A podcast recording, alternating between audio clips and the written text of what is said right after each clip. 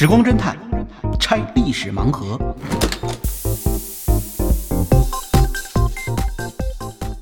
拆历史盲盒，找萨苏。萨苏老师您好，雷登宝你好，哎，最近就是十一档会上一个大片儿啊，也是一刑侦片儿哈，就是这莫斯科行动，讲的是九三年这中俄大劫案的事儿。这这可在我小时候那可是一童年阴影啊，对我们来说 呃，如果您有兴趣，可以看一看这片子，看完以后应该对童年阴影有所治愈。啊，有所治愈对对，是吗？就是因为啊我看这片子了啊，点映的时候我我去的，嗯然后看了以后非常震撼。非常震撼就是，你看过呃，这个咱们有红海行动，有湄公河行动，是吧？那这个叫莫斯科行动。对，你看这个名字就大概明白了，它基本讲的不是劫案。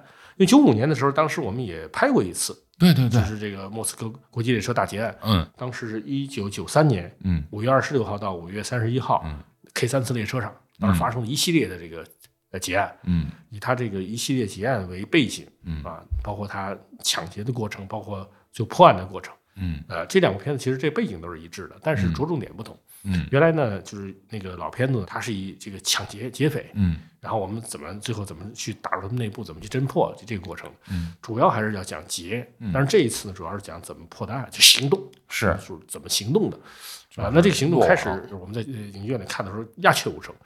哎就是当时点映的时候，这外面好多人在围着在等票，哦是吗？甚至不是等着那个退票，而是等着什么呢？你看完之后，见到刘德华 就是你的那个那个票根儿，哦。都有人在在等着收，哦留这个哈，留着这个，收都等着在收这个。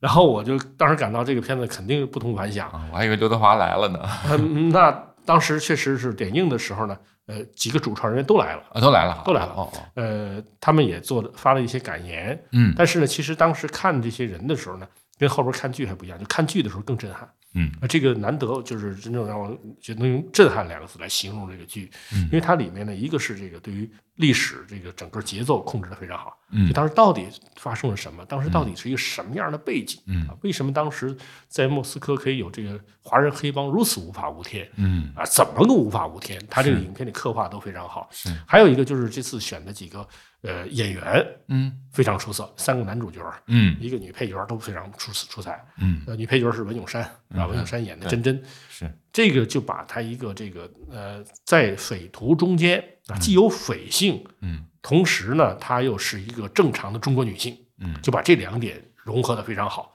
啊。那么，包括她跟其匪帮中其他的这个匪徒之间到底是一个什么样的关系，嗯都处理的很真实。嗯，他演的是那什么二姐那个，那不是那个吧？她演的还不是二姐嗯，她演的实际上是在真实这个，就是我们说这几个人物啊，对对，您给在历史上都有。真实的原型。哎呦呦呦，像真真她演的就是那个呃，就是这次这个大劫案里面有四个团伙，嗯连续把这列车给劫了三回。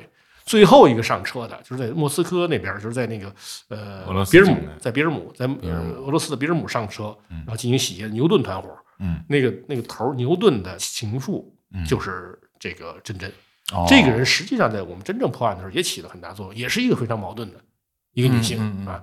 但她可不仅仅是望风那么那么简单，她是真正参与结案的。哦啊，那么在文咏珊演绎她，演绎的很演绎的很漂亮，嗯把一个这个女性，即使因为她最开始出来的时候是一个很漂亮，对吧？嗯一开始让人觉得心生好感的一个女性，但实际上你又后边看到她其实很残酷无情，残酷无情背后她自己又是一个受害者，然后他又希望能够跟警方还要合作，为什么？因为他要摆脱这种这种状况，就可以看到这种就是想摆脱，但是又走不了啊，这种当时的这种呃心态吧。复杂心态，他把这复杂心态演得很好。嗯。那么三个男主角就更不用说了，就是呃，我们说是黄轩，嗯。呃，然后是刘德华。啊、刘德华，然后张涵予。张涵予，那么首先说呢，看这个张涵予，嗯。张涵予演的他是呃，就是警察，就是带队到莫斯科进行侦破的。哦，就是拿着擀面杖去的那个对对对，警察的头是他的名字叫崔振海啊他实际上真正原型应该是当时带队的程亚丽，程亚丽副处长，咱们铁路公安处的副处长。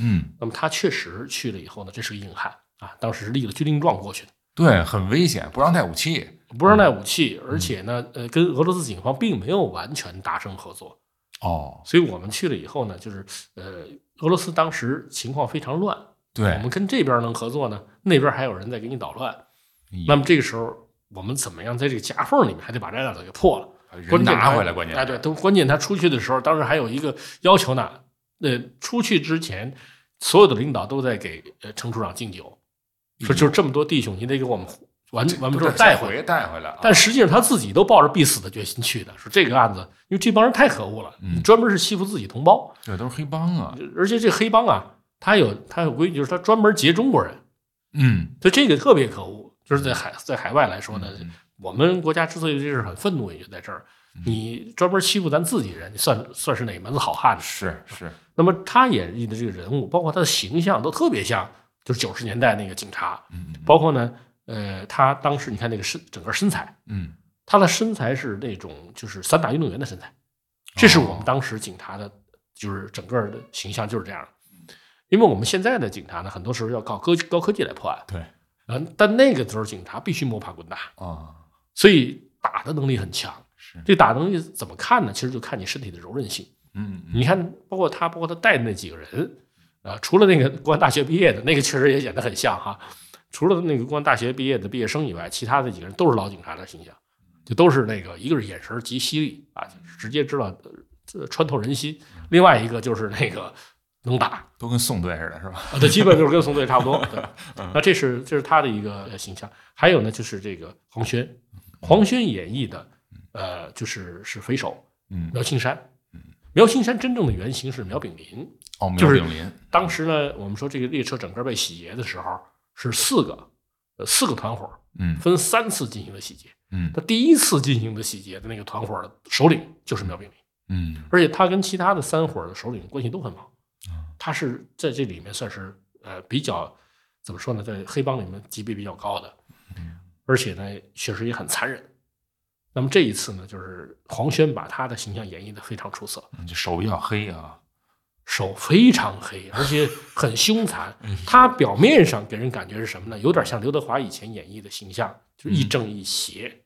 哦，但是有一个问题，就是他，我说黄轩这次突破了自己的境界了。嗯嗯。就他虽然是演的是亦正亦邪，但是最后观众们看他的时候充满厌恶，哟，这还挺不容易的，我觉得。非常不容易，因为它里面有很多，哎，比如说他跟我们的这个警察斗智斗勇的时候，嗯。他作为一个反派，他有很多出彩的地方，嗯，比如到这个大剧院去听肖斯塔科维奇的交响曲，嚯，一边听着这个，一边一边筹划怎么样的来破警方的局。嗯警方就在周围要抓他呢，嗯嗯嗯，那怎么破这个局？这有点汉尼拔博士的意思。做做的非常出色，嗯嗯嗯但是呢，呃，他的残忍，包括他对自己同胞的那种，包括对真真的呃这种蹂躏，嗯，都会让我们呃这个观众产生很强烈的对他的厌恶厌恶。厌恶感。嗯而且这个呢，正好是就是当时真正的这些团伙成员他们的特点。嗯因为这些呃团伙成员呢，他很多人是刑满释放分子，还有一些人就是社会底层之中，呃，当时呢就是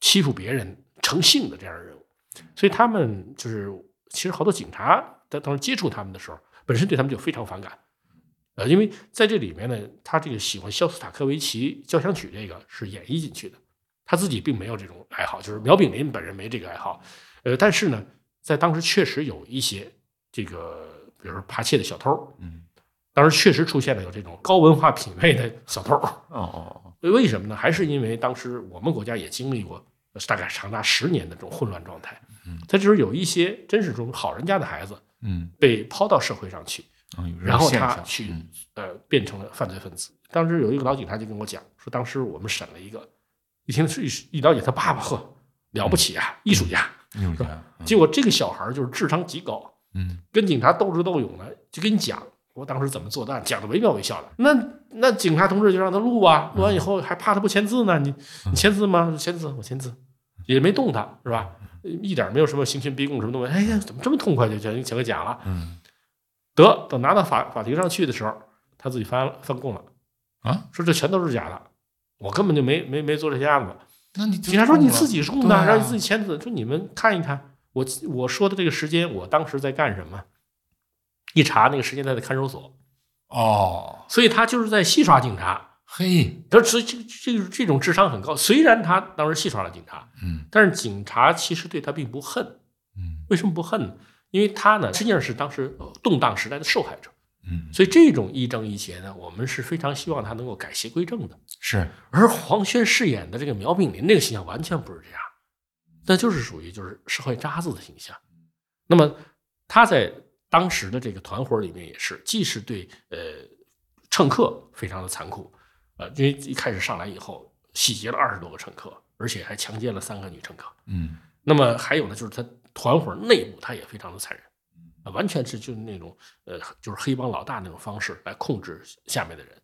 那这个呢，我们在这个影片之中，黄轩也真是把它演绎的非常到位。是包括他最后跟警察还在说，啊都是中国人，咱们聊聊。嗯，当崔振海就是张涵予直接回头说没什么可聊的。那时候其实观众都很解气，就是觉得跟他真没什么可聊的，你就是欺负中国人的一个一个黑帮。对你别你那你甭管你是中国人还是外国人，都是中国人必仇之而后快的这样的、这样的角色。是但是这些人里面演的最好的还是刘德华。嗯，刘德华这一次演的，我的天，这这简直是把这个人物给演绝了。他演的这个人物呢，其实在这个真实的案件之中确实出现了。嗯真实案件之中呢，这个人姓李，嗯实际上他不是中国人。啊就这里面把他的身份还是呃调了一下。这个刘德华饰演的呢，是一个叫瓦西里的瓦西一个呃黑社会首领。啊他从某种程度上呢，是这个影片之中苗青山的师傅。嗯就是他刚开始的时候是在香港做走私啊，就是从香港跟深圳之间，据说挖了条下水道，然后呢利用这个来进行走私 啊。那么那时候苗青山是跟他的，但是很快就是情况就改了，就是苗青山比他更残忍、更凶狠啊。那么他还有点道义有道的这样的架势，那苗青山呢就把他女儿给控制了，那他没办法，就是必须配合苗青山。但是可以看到他和苗青山这种配合，他始终是那种就是斗而不破。啊，双方都在各取所需，呃，他有时候也被迫，但是呢，还要保持大哥的风范，保持非常好。那么，当他被警方给扣留的时候，从容不迫，所有的那种就是老范儿的那个劲头全有，就是你就拿不下，就是一个滚刀肉，而且跟你非常的客气啊，非常客气。比如说，已经拿到他的护照，就是伪造的护照，这是不是你伪造的护照？你这个上面照片很像我，但不是我。那时候又没有人像识别系统，他这么说，你真拿他没办法有。点像那黎叔似的啊，对他他比黎叔还要狡诈。但是等到真正呃遇到这个后面的情况的时候，可以看到他内心的那一个那一缕真情还存在，系在女儿的身上，系在真真的身上。哦就是刘德华把这种真正的一正一邪，他体现的非常出色。他不是那种表面上的一正一邪，这种这种黑帮首领，他是把自己的心灵啊深深的隐藏在一个装甲的壳里边。而警方当时呢，就是一点一点撬开他的壳，撬开他的壳。等真正撬开的时候，他会把他的能量从负能量转成正能量，这时候是很可爱的一个形象，就是非常哦，还有这么一很个很很令人喜欢的一个形象啊。呃，当然这个呃演绎之中呢，呃可以看到就是刘德华这么多年的这个呃功底也展现出来了。在真实的案件侦破过程之中呢，当时我们确实找到这个姓李的在俄罗斯的黑帮的首领，嗯他也确实对这种中国人吃中国人的这种行为非常的厌恶。哦，但是他当时跟我们警方进行合作的也是双方互相试探，啊，你你到底能给我做到哪一步？那我能拿到什么利益？那么相处的时候，你你不能够让我跟你在一起吃饭呀、要吃饭的话，我以后在这圈里还怎么混，是吧？我们也会想办法怎么样的，我们的警方怎么样跟他合作。哦是这样我们当时呢还专门说，那你一看就看明白他的顾虑嘛。我们就在呃莫斯科的郊外很远的地方啊，马斯克郊外的晚上好像很浪漫啊，实际上他是为了避人耳目，找了个小酒庄请他吃饭。那时候一顿饭吃了三千人民币，九三年的三千人民币可不得了，那一顿饭吃三千多好啊！是是 那么这个确实，呃，对他来说呢，就觉得你很尊重他啊。当然，真实的这个姓李的呃这个黑帮首领呢，后来是没有跟我们回国受审的。他这个影片之中呢，就给他更推进了一步啊，为了体现情节，让他跟着回国。那这个呢，就是说这个影片中的看点就很多，呃，很好。而且我感觉到呢，就是他把这个整个案件浓缩了放进去。这个案件九三年的这个列车大劫案，不知道能帮还有没有什么印象？究竟是怎样的一个案件？嗯，大致就是当时有一个背景，就改革开放嘛，然后咱们的这么大一个邻国，呃，俄罗斯又刚刚面临着这个苏联解体这么一个背景，所以他们呢轻工业特别差，老百姓生活必需品呢供货不足，然后咱们这边就涌现出了很多倒爷，哎，这个词儿到那边去贩卖这些日用品。于是，在这个中俄国际列车上就发生了这个就三不管地带嘛，发生了这个劫案大致是这样吧？的确如此。呃，这个呢，其实体现的是什么呢？就是我们有一句古话，就是机遇与风险并存。对，还真是。就是是在呃苏联解体的时候，嗯当时俄罗斯呢，它的确出现了很多社会问题，嗯包括养老金发放不下去了，嗯包括士兵没有薪饷，包括警察。对为什么我们的列车出了国境以后，车上没有警察？对啊，很简单，因为当时苏就是苏联后来转成俄罗斯的时候呢，嗯他的很多警察连工资都发不出来了，嗯他根本就不执勤啊。因为我们当时呢，就是我在东北的朋友跟我讲，说那时候俄罗斯的军队啊，就那个火车的板儿平车，嗯，一辆辆坦克拉着往中国来，这个 这个这是场景真实看起来很吃惊。我还以为你是相声里会认为编的呢，说这是不是那个要入侵我们？不是这样的，卖那个卖废铁，卖废铁，卖废铁的时候，其实俄罗斯海关的官员有些还有他的这个国家良知，哦，就是不允许啊，说你这国家是坦克，你怎么当那个废铁的卖？那个当兵的直接抡着锤子就把坦克上的仪表盘砸碎了。嗯，说你看现在是废是品了吧？了吧？啊，惹不起，因为这些兵都饿疯了，是没有没有心想，没法养家，他就得把武器装备卖了，是，然后来换换一点钱来这个养家糊口。那后来我们在东北有些地方，呃消防车都是用他那个坦克改造的啊。那这样的话呢，就就使得他的整个国家的机器陷入一种混乱状态。当时唯一可能还在运转的就是普京曾经工作过那个部门，就是当时呃在这之前是克格勃，在后来的是这个俄罗斯的安全局。我们在影片之中呢也看到有一个谢尔盖啊，也是他们安全局的人 来跟我们的这边人合作。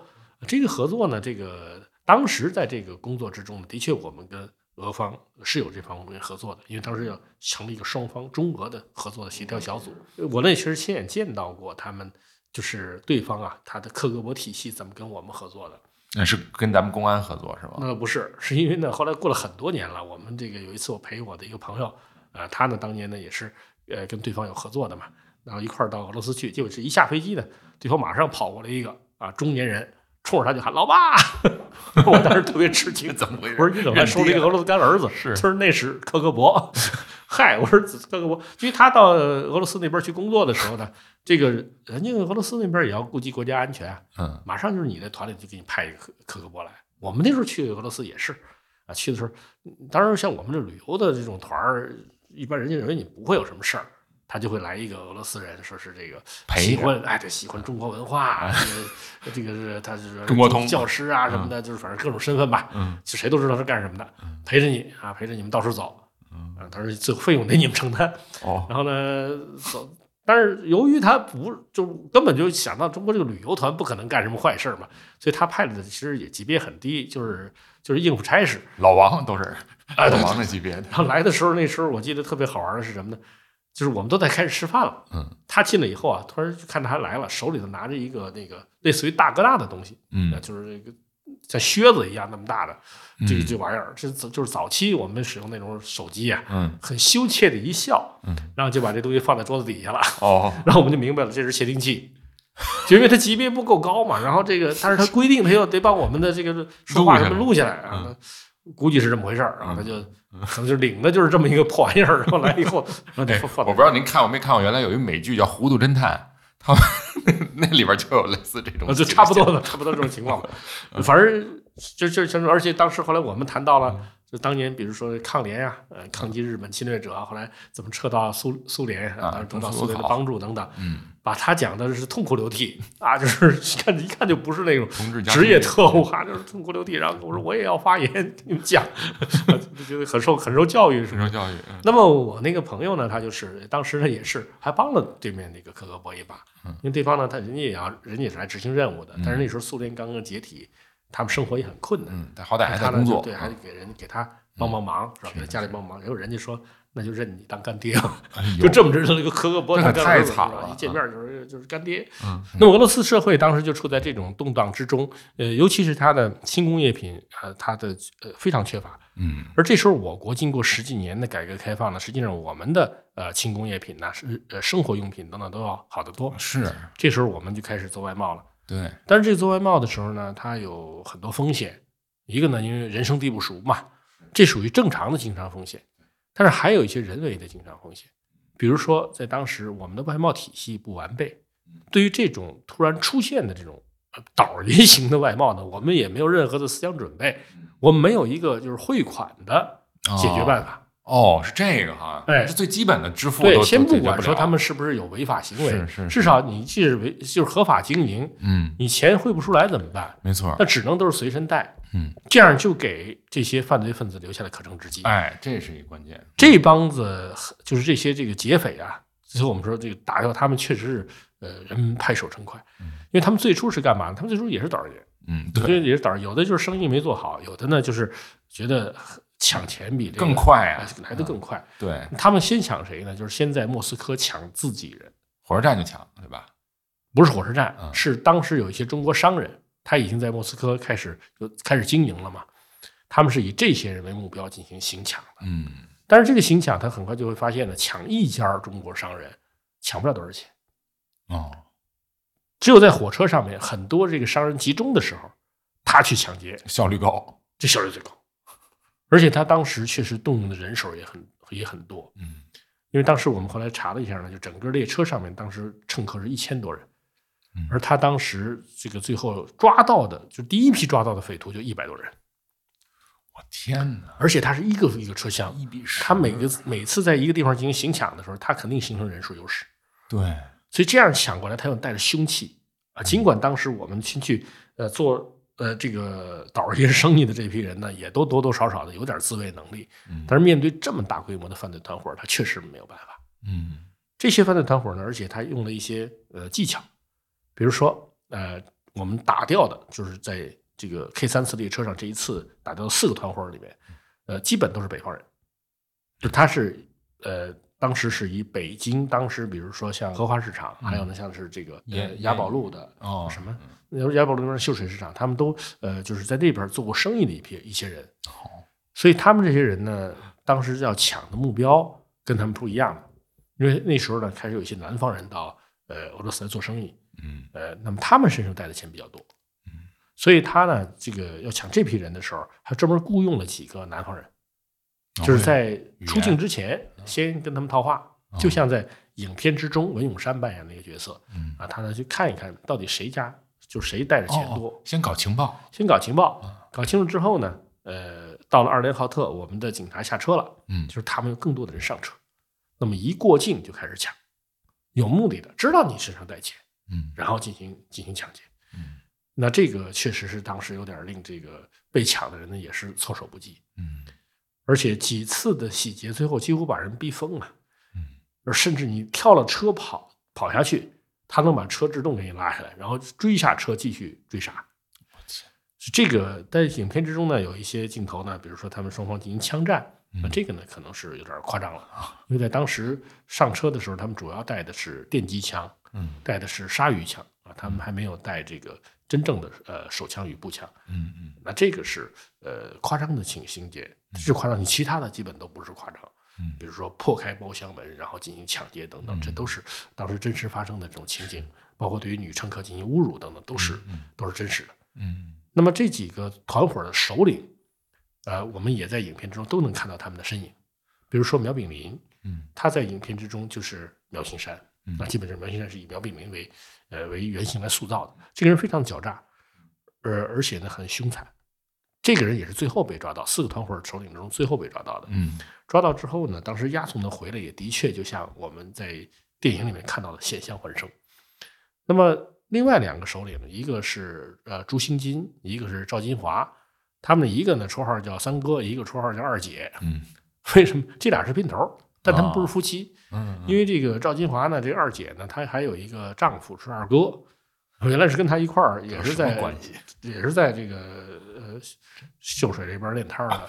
但是呢，那个二哥前面出案子已经给送新疆了，嗯嗯那他就当时呢就跟着朱跟朱金金关系就好了。这个二姐呢，她当时在道上还真是比较有比较有威望。哦，她呢就是呃，她以抽翡翠烟呃对对对。著，称。我听说好像是就是你跟他就是搞好关系，你只要带着那那个翡翠山牌的烟，他就不抢你了，好像是这意思吗？他不是，不是啊，这个是一种说法。啊。但是呢，我们了解到情况是什么呢？就是他到哪个车厢，他会先把自己的一盒翡翠烟啪往那一拽，哦，就别的团伙你明别抢了哦，你是别抢了这意思啊，这地方就是我我地地盘了儿。啊，就是这个意思。哦那而且呢，而且他确实他在这个案犯中也很恶劣，呃，在影片之中有一段是当时有一个女匪啊，当时呢唆使旁边那个男匪去侮辱女顾客，嗯这就是当时赵金华和朱新金团伙，就是当时他们俩就这么干的。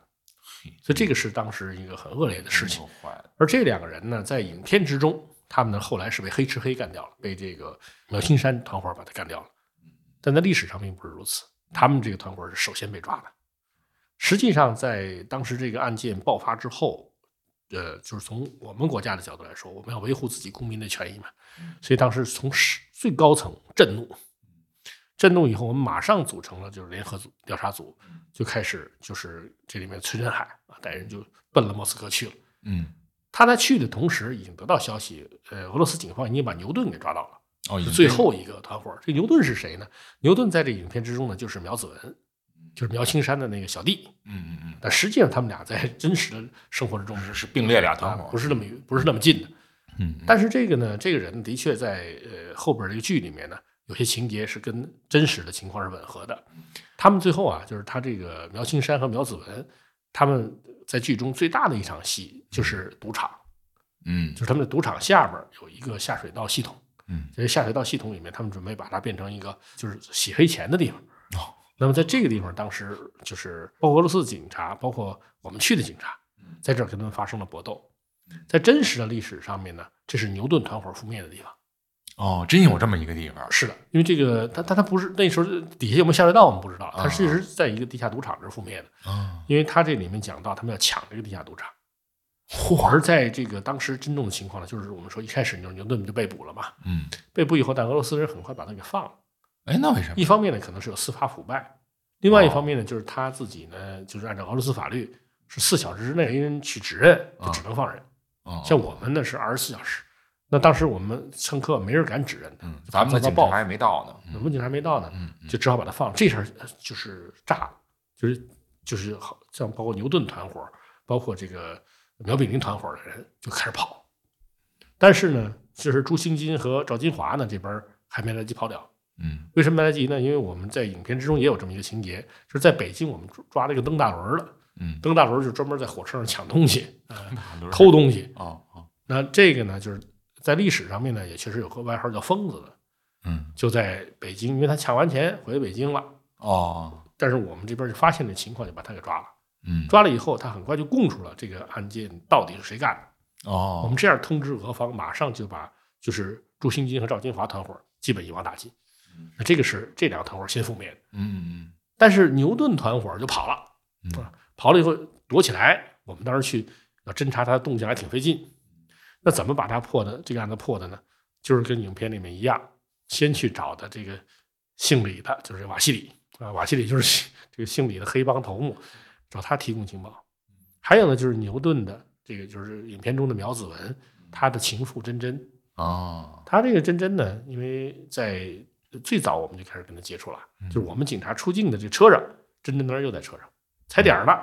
嗯就是如果以当时的情况来看，我们警察就不到十个人，又没带武器，如果真的发生了这个劫案呢，我们还真是有一壶喝的呢。但是我们当时就是用的另外一个办法来处理，他们这个团伙在抢劫的时候啊，实际上是有一定顾忌的。嗯呃，真实的历史上面呢，他们自己内部啊，就是有几种人最好不抢。哦哪几种人不抢呢？呃，第一个呢是这个外国人不抢，你看多坏，他就知道，比如说我抢了俄罗斯人，那在人家地盘上，那肯定饶不了你，是吧？所以在俄罗斯也是如此，他们也抓到这个心理，所以他就是说不抢外国人。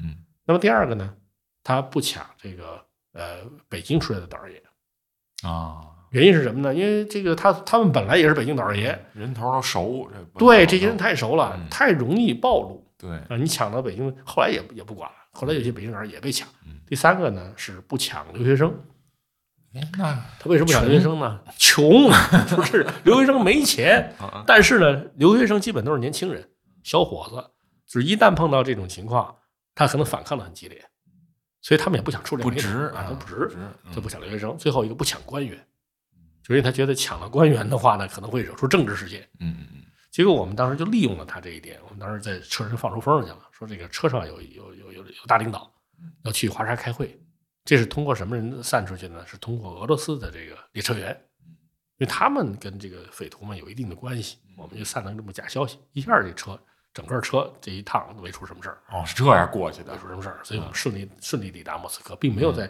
影片之中发生的那样的格斗。那么到了到了莫斯科之后呢，这时候不是已经抓了两个团伙了吗？但是牛顿已经被放了，怎么办？我们这不是找瓦西里是吧？让他帮他提供情报。然后真真的这时候已经跟我们就在车上面，这个当时就是陈亚丽处长吧，嗯就开始跟他聊聊，先搭上关系。那时候是以呃这个自己也是导儿爷这种方式跟他拉上关系的。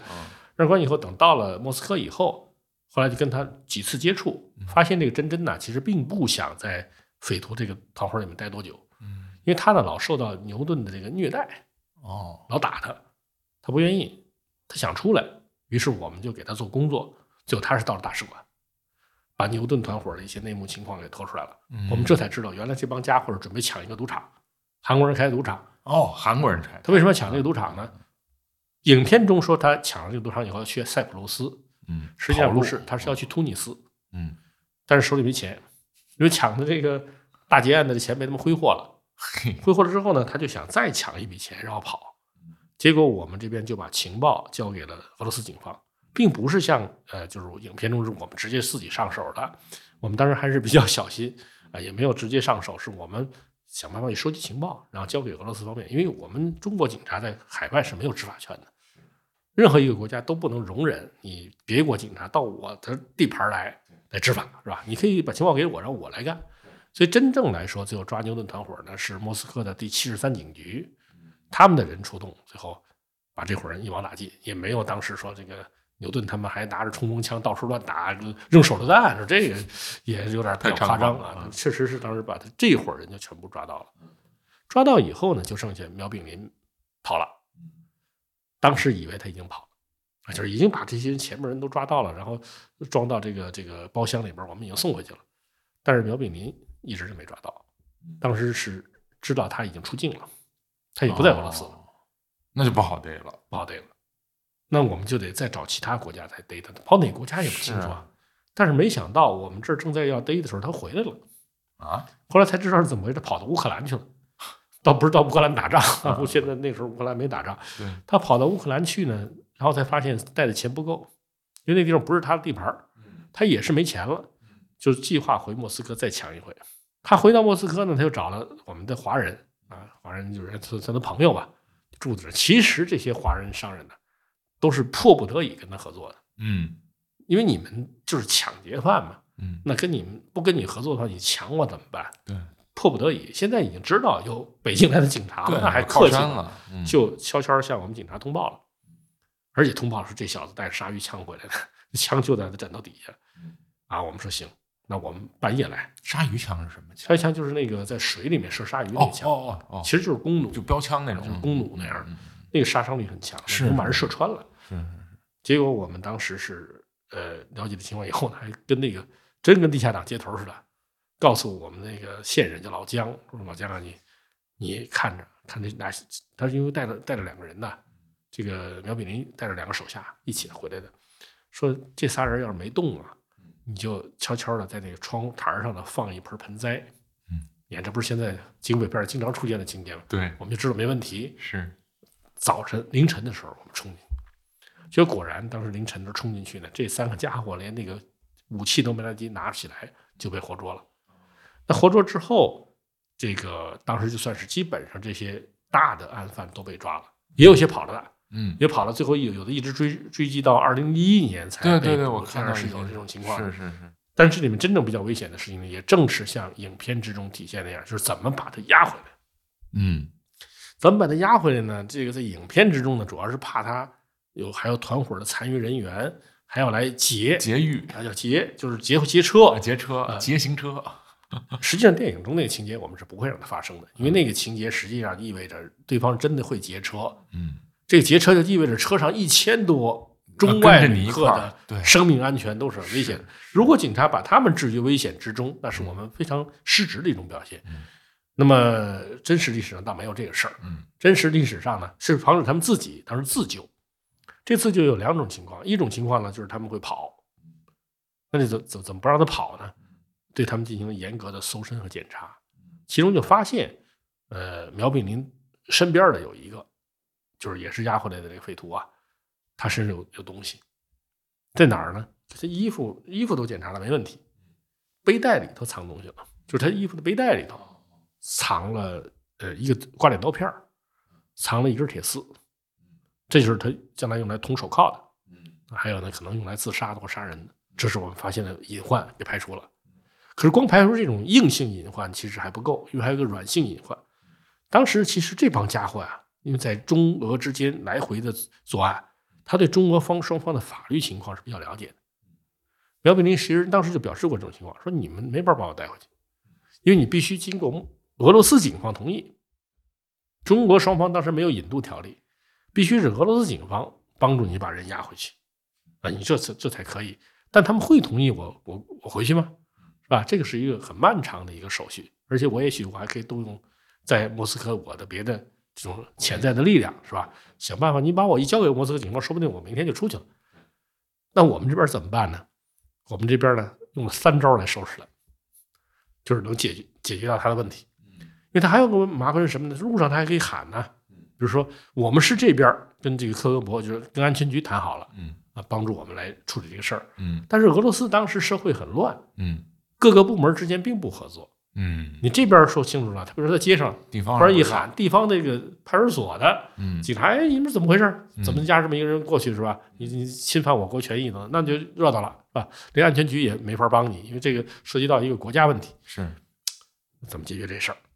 第一件事呢，首先从心理上打掉苗炳林，也就是苗就是苗青山，打掉他的那种呃那种希望。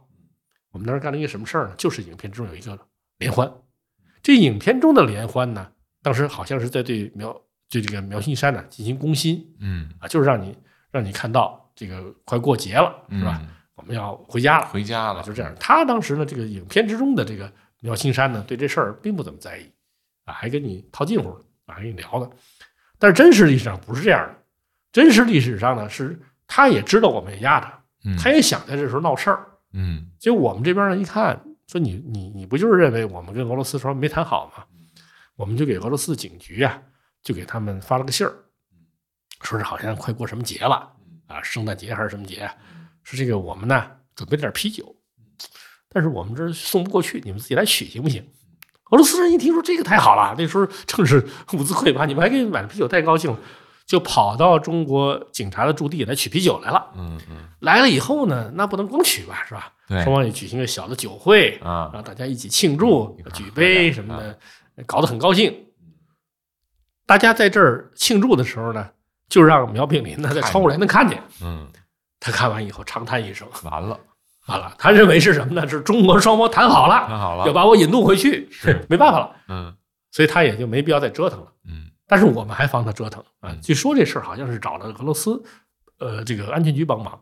他们帮着呢，因为这个安全局比较损，不像我们现在法治法治健全，他们下药了，法律不对，没有不是下药的问题，嗯嗯是呃俄罗斯这个安全局呢，也就是科格勃呢，找人给做了一个精神病证明，哦，说他是精神病。这要是走在路上，比如说他突然喊起来是嗯。找这个警察帮忙，嗯，太疯了。我们，就直接拿这个给人看，是吧？这是比如莫斯科哪家医院开的，他是精神病，我们先带他回国治病，这个没辙。啊，这招比较损呐。这招损，然后第三招呢，还怕他自己挣扎呀，嗯。因为在影片之中，这个苗青山是挺能打的，嗯。在实战之中呢，这个苗炳林也也是也够可以的，但是我们就避免出现这种情况。是押回去的时候不止他一个，好像还有几个案犯，有一个还是说苗炳林自己我忘了，生日就是十二月二十九号，我们十二月三十号押他们回去。那十二月二十九号，我们还给他举行了一个生日 party 哦。啊，说这个不管怎么样是吧，也是过生日啊，嗯。一块吃点喝点嗯，然后喝完了就就就就酩酊大就醉，就办昏迷了，嗯，就是因为这个酒里边给下了安眠药了。然后到了还是下药，押上车以后，你看就是呃，一方面又是蒙他，一方面呢是这个让俄俄罗斯安全局嗯出了证明，嗯，第三个呢又给他下了药，就安安全全的押回到北京。咱们这真是老警察呀，真棒，对，最后是回到北京以后，好像是一百多个案犯吧，其中三十一个是判了无期徒刑以上，嗯包括无期，包括死缓，包括死刑。嗯呃，从此以后，这个 K 三次列车就安静多了。我们这个影片呢，当时是只是到了他这个最后就是回国啊就为止了。那后面的审判其实也是一个很精彩的过程。哦，就整个到底怎么样的让他们交代，是吧？确定了到底谁是首犯，谁是主犯，嗯呃，那么到底应该怎么判啊？包括后边的追凶啊，还有一批人跑了呢，对对，我们就经过很长时间的追击，是最后这个案件呢，应该是取得一个比较完满的结果。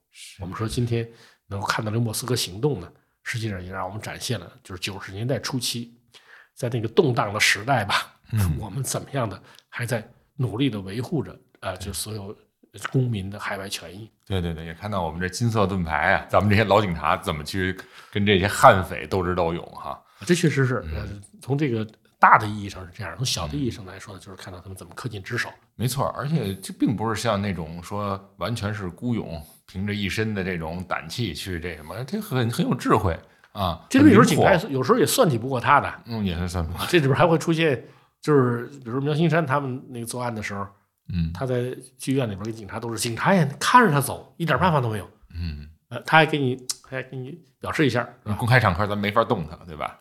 他不仅是公开场合，他中间有确实有一些，这个就大家看剧了，嗯，看剧哦会看到这样的对对对情景，我不能把它全都剧透行行了。行行，没错没错，但今天就是这里面确实讲的很精彩，尤其嗯是刘德华。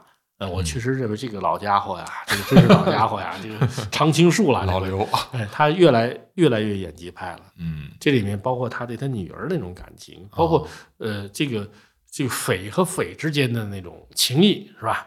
啊，包括呢他跟警察之间是怎样的一种天敌的关系，但是又同样的还具有这个还能找到人性上的共同之处。哎，这就好了哎，。这个这个人物他确实做的很复杂。对对对，你要都是一群笨贼，也没什么看头，是吧？呃，其实啊，这历史上面他们就是有有评价说，这个这就是一群笨贼，就是就是一群很很愚蠢又很凶残的贼。他的犯罪的这个技巧并不是很强啊，因为当时北京警方认为什么呢？最难抓的还不是诈骗犯，最难对付的是那个佛爷，也就是那个呃，就是扒手。的小偷啊，扒手是真正的高智商犯罪的。对，这一说到抢劫呀，连扒手都看不上。